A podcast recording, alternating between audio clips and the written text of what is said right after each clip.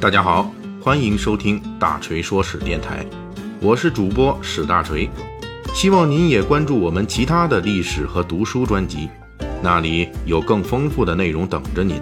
您也可以关注我的微信公众号“大锤说史”，在那里您可以伴着文字听我的声音。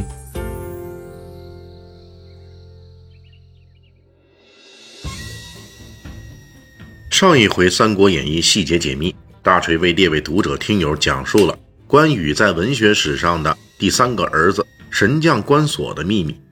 这个关索除了具备很多神将属性，后来被罗贯中等人给删掉了之外，神将关索的来历出身也是一个传奇，而且涉及到刘关张桃园三结义的一个另类的恐怖传说。本期我们就来解密这《三国演义》与这个恐怖传说的关联。根据元代成书的《花关索传》记载，关索的出身本来是一桩人间惨事。这是因为在《花关索传》中描述了一个非常恐怖的关于、刘备、张飞桃园三结义的版本。这个版本是这样的：刘关张三人在青口桃源洞姜子牙庙前结拜为兄弟，准备干大事。结拜之后，刘备就说了：“我自己就孤身一人。”你们俩都有一家老小，这人呐，一旦有了老小，就等于有了后路。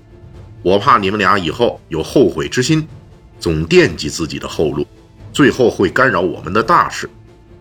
关羽一听就急忙表忠心，就说了：“那我回去杀掉我的一家老小。”这时候张飞就插话了：“二哥，那可是你自己家人呐，你下得去手吗？不如这样吧，咱俩互相帮忙呗。”你杀我的一家老小，我去杀你的一家老小。在张飞看来，这样互相杀全家就解决了问题，既表达了破釜沉舟的决心，同时也下得去毒手了。刘备也很高兴，就同意了。张飞于是拎着青铜宝剑就直奔关羽家乡。《花关索传》中说，关羽家乡在蒲州解良县。一进关羽家门，张飞就大开杀戒。是来一个杀一个，是来两个杀一对儿，前后杀了关羽家十八口。张飞在疯狂杀戮的过程中，遇到了关羽的儿子关平。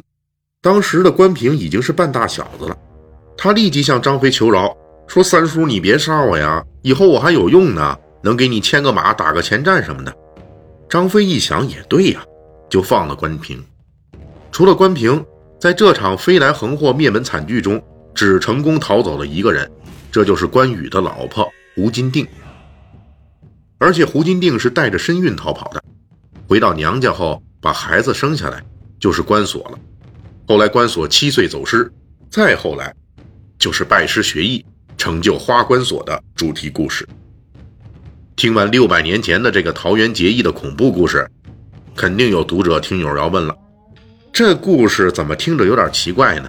刘关张三个人做的大事，明明是聚集义兵相勇，帮助朝廷镇压农民起义，怎么弄得跟造反作乱一样？做大事之前，先杀彼此全家来表决心呢？这个情节的出现，直接原因估计是《花关所传》来源于民间故事，带有大量粗糙的说书艺人的情节故事架构特征。由于这部书的主人公关索，在大部分时间里都是落草的土匪山大王。因此才会出现这样的情节，相当于把关索的山大王待遇前移，把落草为寇的主题安到了刘关张桃园结义的头上。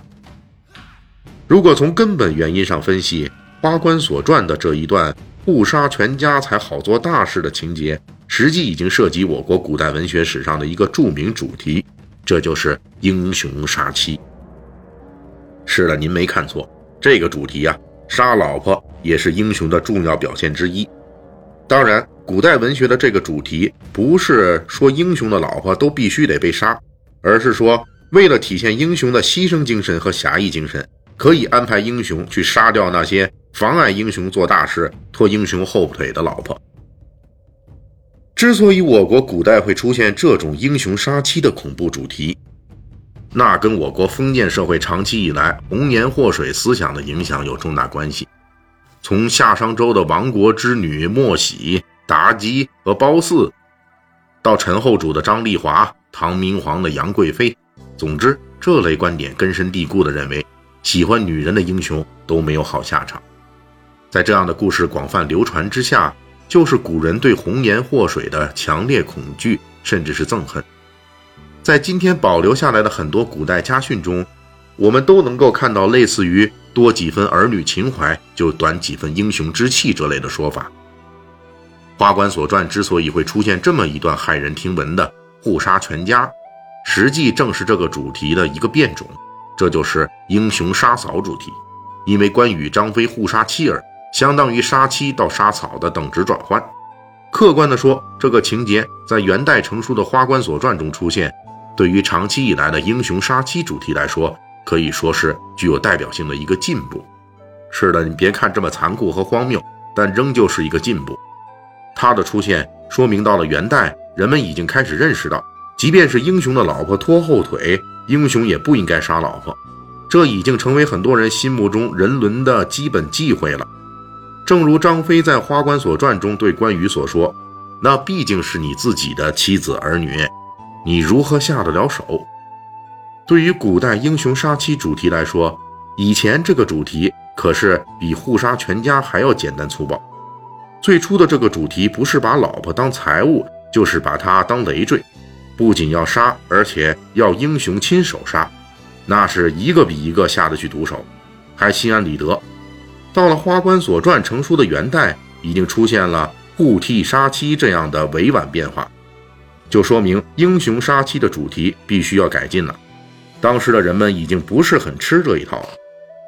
有了元代的《花冠所传》和其他杂剧中出现的替杀妻这类情节，我们才会看到从这个英雄杀妻主题。往后继续发展，在元末明初彻底进化为英雄杀嫂，这就是《水浒传》中呈现的武松杀嫂、石秀杀嫂等故事。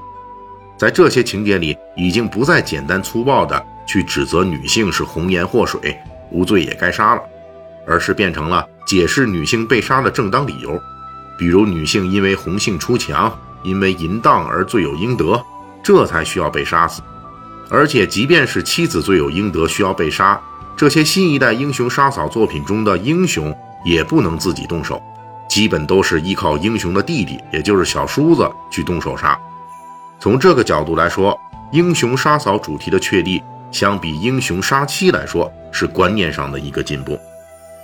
从英雄杀嫂主题再往前走一步，就是《三国演义》对这类情节的坚决删除。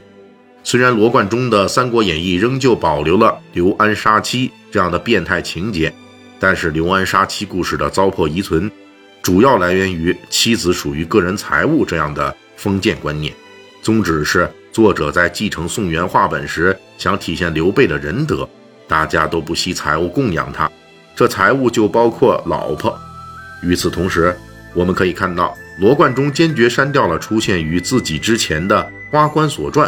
关张二人互相杀妻子的情节，其基本观点已经发展成了英雄是不需要杀老婆来证明自己是英雄的。其实罗贯中删掉的不只是《花冠所传》中的英雄杀嫂，他还删掉了《三国演义》原型《三国志平话》中张飞骂死刘备老婆孙尚香的英雄杀嫂情节。也就是到了罗贯中这里，英雄杀嫂发展了新的阶段，可以不用再杀了，最好是不杀。对于中国古代对妇女的畸形观念来说，这是一个艰难的进步。不过，有了这个进步，才会有后来更多的以女性为视角，不再是女性为红颜祸水的古典文学作品陆续登上中国的文学史。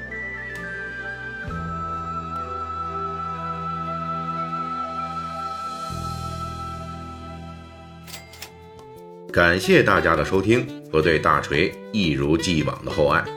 如果您手头富裕呢，可以给我打个赏，咱一亿不嫌多，十万不嫌少，好让大锤早日实现人生的小目标。